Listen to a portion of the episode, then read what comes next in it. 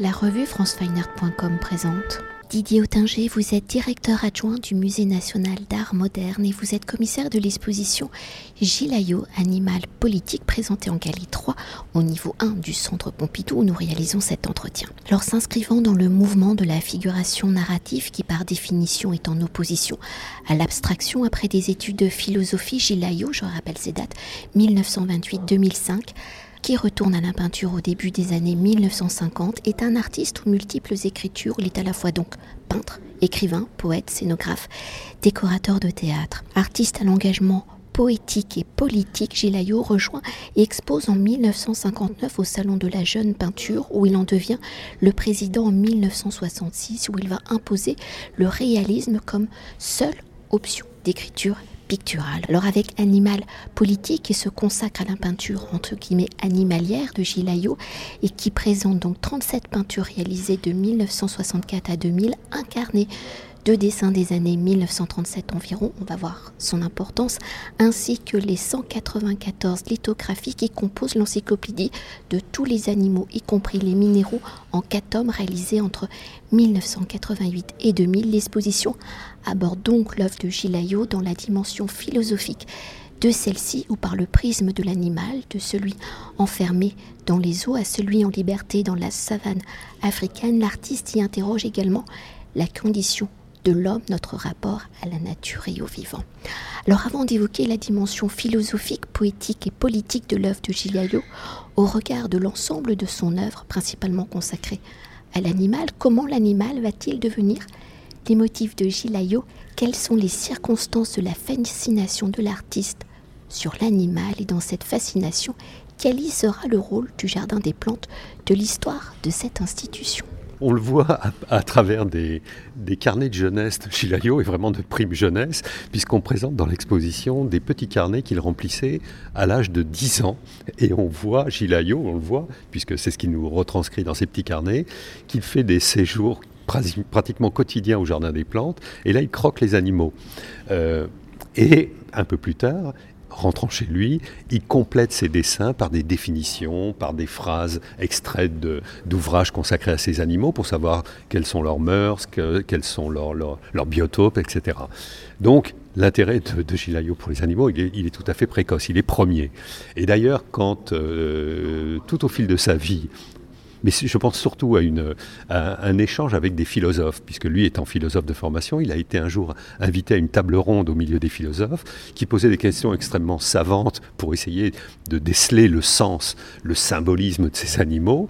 Et lui, au, bout d'une heure d'interrogatoire de ce type-là, il répond de façon définitive en disant mais parce que je les aime tout simplement. Et je crois que c'est là quand même une des clés qu'il ne faut pas oublier. Il y a de la part de Gilayo un intérêt réel empathique, et on le voit bien d'ailleurs parce que chaque animal qu'il peint ou qu'il dessine dans l'encyclopédie, euh, il le regarde comme un individu, euh, vraiment, et il en extrait d'une certaine façon euh, la, la forme la plus emblématique de son comportement, de sa nature même d'animaux.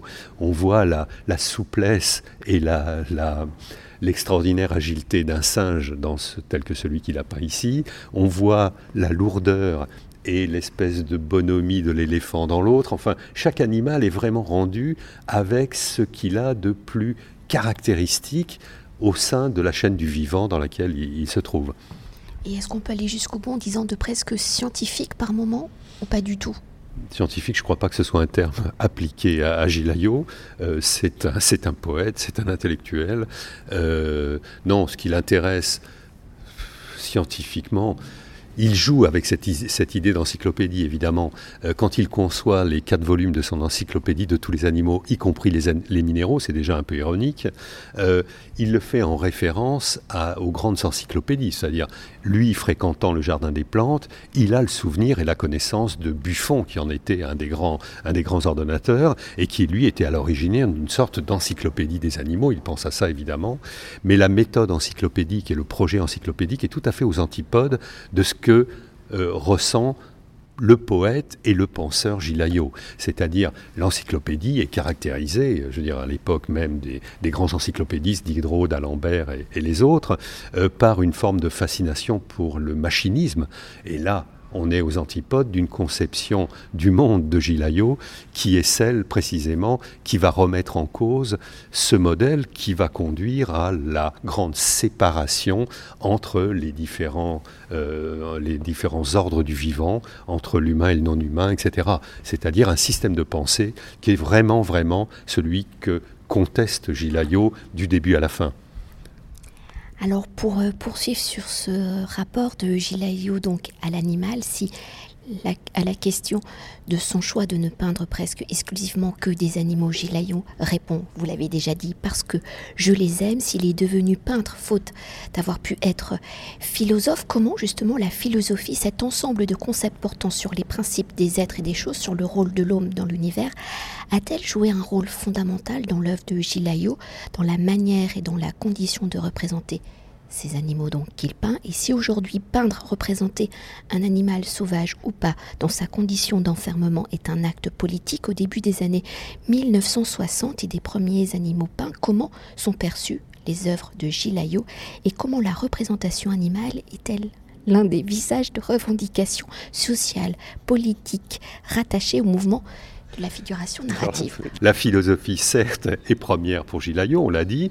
Il est formé en tant que philosophe quasi professionnel, c'est-à-dire il, se destinait à la création, donc il connaît son sujet. Euh, mais ce qui l'intéresse dans la philosophie, c'est pas n'importe quelle philosophie, c'est la philosophie que lui ont enseigné un certain nombre de ses maîtres les plus influents, et en particulier Jean Beaufray, euh, qui était un philosophe euh, important dans les années 60, à la fois l'introducteur de Heidegger en France, mais aussi peut-être plus important pour Gilayo, un des traducteurs des présocratiques et en particulier de Parménide. Et quand euh, Gilayo se réfère à la philosophie, c'est à cette philosophie précisément présocratique, c'est-à-dire d'avant la grande coupure qui est celle de l'avènement du rationalisme sous l'égide de Socrate, qui va donner l'école philosophique euh, euh, postérieure. ce moment-là que choisit et qui est celui auquel euh, Gilayo se réfère jusqu'à la fin de sa vie, c'est ce moment présocratique où précisément le monde n'était pas divisé par la raison, euh, où on raisonnait, où on réfléchissait encore à cette, euh, à cette conception unifiée du monde. et puis aussi, c'est un moment où la philosophie ne se distinguait pas de la poésie. Les fragments d'Héraclite, les fragments de Parménide et autres sont à la fois des objets poétiques et philosophiques. Et cette idée-là d'une poésie qui se font dans une philosophie, c'est évidemment là aussi euh, essentiel pour comprendre l'œuvre de Gilayo. Et alors pour venir à mes sous-questions, hein, je la reprends, si aujourd'hui peindre, représenter un animal sauvage ou pas dans sa condition d'enfermement est un acte politique au début des années 1960 et des premiers animaux peints, comment sont perçues justement les œuvres de Gilayo elles ne sont pas perçues, elles sont simplement incomprises. Euh, tout le monde essaie de, voir ce qu'il peut y avoir de cohérent dans la position politique très très forte de Gilayo et une pratique qui ne pourrait théoriquement pas faire autre chose que refléter son engagement politique, mais on ne trouve pas la raison. Et on l'interroge sans cesse, on voit bien les interviews qui ont été publiées récemment, dans les années 60 et 70, mais qu'est-ce que ça veut dire? Est-ce que vous montrez la condition humaine à travers ces représentations animales? Il répond non.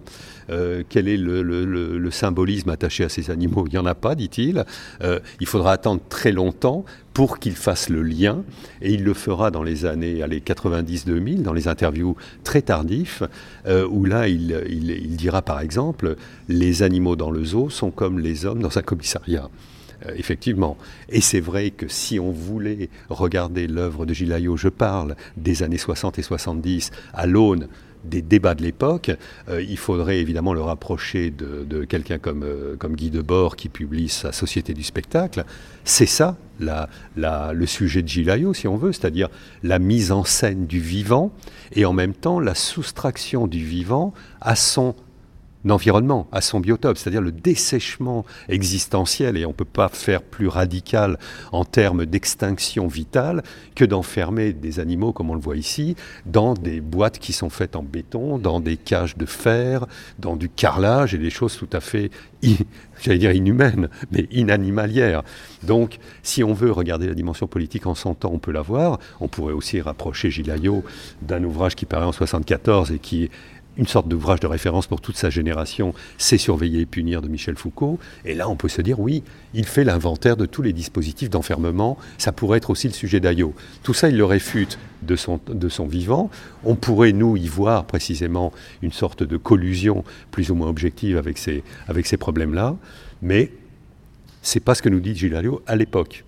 Donc, il faut trouver une autre, une autre, une autre clé d'interprétation. Et euh, peut-être pour euh, s'attarder sur la dimension plastique hein, de l'œuvre de Gilles dans la dimension du mouvement, de la figuration narrative, quel est le rapport du photographique et au geste de peindre sur le motif, et des animaux en captivité à la liberté à la savane africaine, comment Gilles fait-il évoluer son écriture, son geste pictural? Alors les liens de Gilles avec la figuration narrative, ils sont des plus problématiques parce que cette génération précisément, telle qu'elle est définie par l'inventeur du, de la notion de figuration narrative, euh, c'est un art qui, en gros, euh, est une traduction européenne euh, du pop art américain. C'est-à-dire que la plupart des artistes de la figuration narrative se réfèrent à Andy Warhol ou à, ou à Liechtenstein.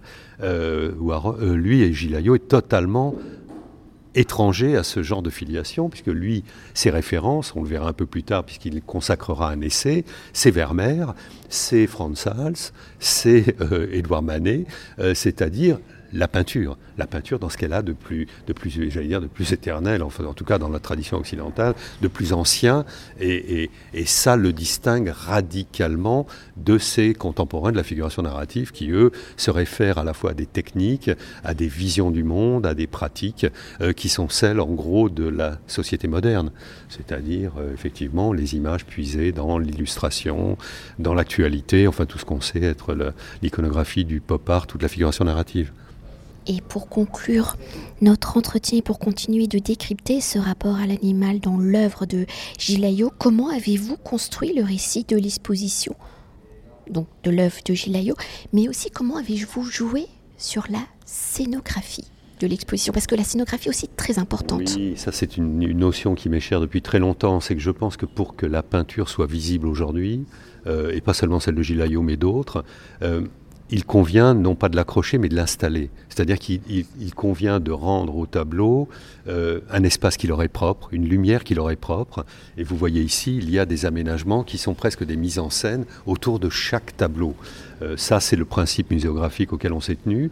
Euh, il fallait d'autre part donner le maximum de respiration à ces tableaux. Ils sont souvent des grands tableaux qui génèrent beaucoup d'espace eux-mêmes. Ils sont des percées dans le mur, on le voit bien, euh, très, euh, très importantes. donc c'est tout ça qui a été mis en œuvre par l'architecte ici dans l'exposition.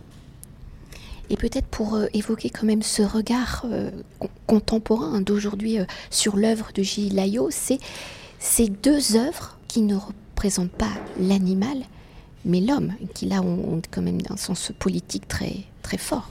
Bah, on l'a dit déjà, est, est quelqu'un qui est un des protagonistes les plus importants du débat politique dans le champ artistique dans ces années 60 et 70, à travers tout ce qu'il publie comme texte dans les cahiers, par exemple, du Salon de la Jeune Peinture, et à certains moments, euh, il s'implique directement et explicitement dans le débat politique de son temps. Par exemple, ici, il y a deux tableaux qui sont sans, sans, contestation possible des tableaux politiques. Il y en a un qu'il peint en 1967, au moment où le Salon de la Jeune Peinture décide de prendre une position claire euh, face à la, euh, à la guerre qui se mène au Vietnam.